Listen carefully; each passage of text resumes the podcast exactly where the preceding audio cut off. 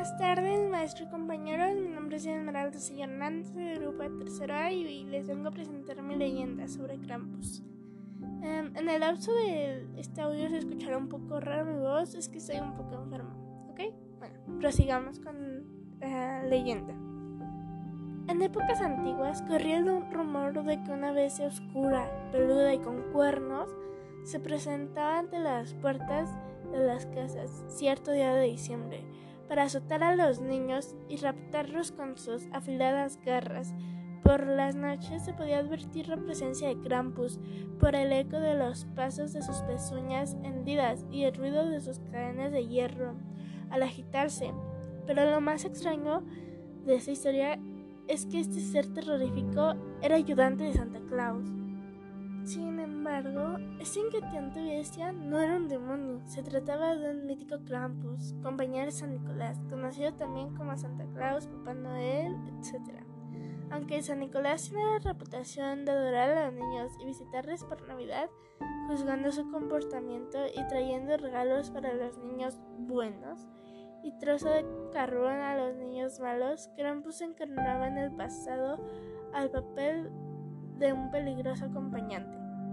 Se creía en el pasado que este monstruo con patas de cabra, largos cuernos, pelo desgreñado, rostro alargado, semblaba malicioso y lengua bífida, visitaba las casas de los niños que se portaban mal para castigarlos.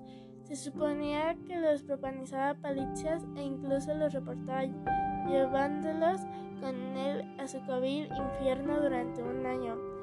Según estas leyendas, hace siglos, si un niño se portaba mal, San Nicolás, en su omnisciencia, los sabría e enviaría en consecuencias a su asociado Krampus.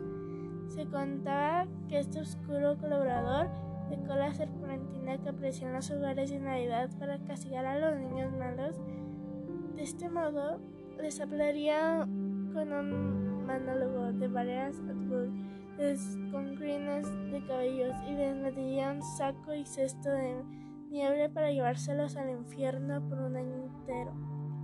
Las historias no están seguros de cuál es el origen exacto de ese personaje, como el Krampus.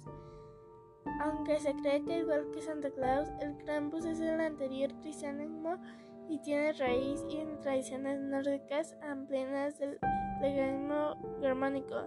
Como muchos otros personajes de leyenda, como el propio San Nicolás, la imagen de Krampus ha evolucionado con el tiempo y forma diferentes en diversas religiones, aunque en cualquier caso Krampus representa un equilibrio entre luz y oscuridad, facilitando la armonía entre el bien y el mal.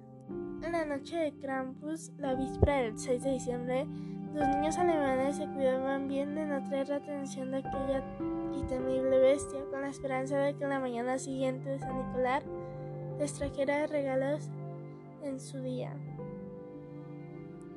El mito de Krampus lo encontramos en regiones amplias Australia, Alemania, Hungría, Eslovenia y República Checa y sus leyenda se ha extendido como la pólvora en los últimos tiempos, alcanzando toda Europa e incluso el mundo entero.